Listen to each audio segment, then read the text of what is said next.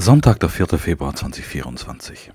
Beim Buchen von Magenta TV merkt man die ganze Trägheit und hoffnungslos versteinerte Denke des Telekom-Apparats.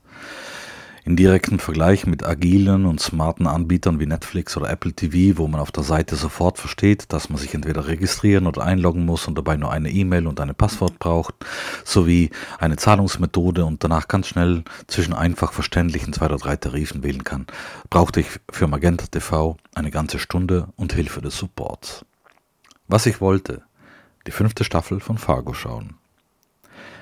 Telo, Telekom hat mich mit einem sogenannten Exklusivinhalt gelockt, sei es drum.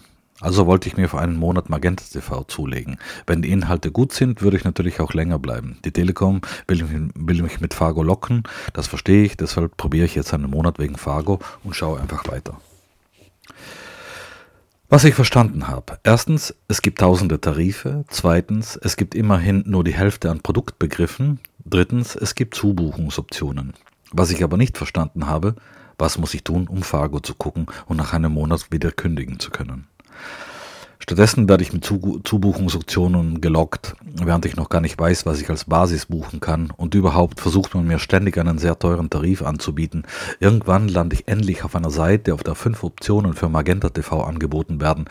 Ich wähle den Flex-Tarif für 10 Euro aus. Beim Buchen des Tarifs werde ich informiert, dass ich bereits Kunde bin und ich es deswegen Kundencenter als Option hinzubuchen muss in meinem Kundencenter, wo ich erneut einloggen muss, wo ich mich erneut einloggen muss, lande ich wieder auf der Seite, wo ich den Tarif auswählen kann, der mich wieder ans Kundencenter weiterleitet, wo ich mich wieder einloggen muss. Ungefähr dreimal lande ich dabei bei Gewinnspielen und am Ende habe ich zwölf geöffnete Browser-Tabs, aber immer noch keinen Magenta TV, auf dem ich Fargo schauen kann.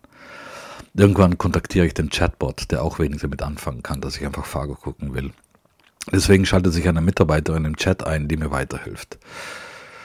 So braucht man wirklich nicht mit Exklusivinhalten locken.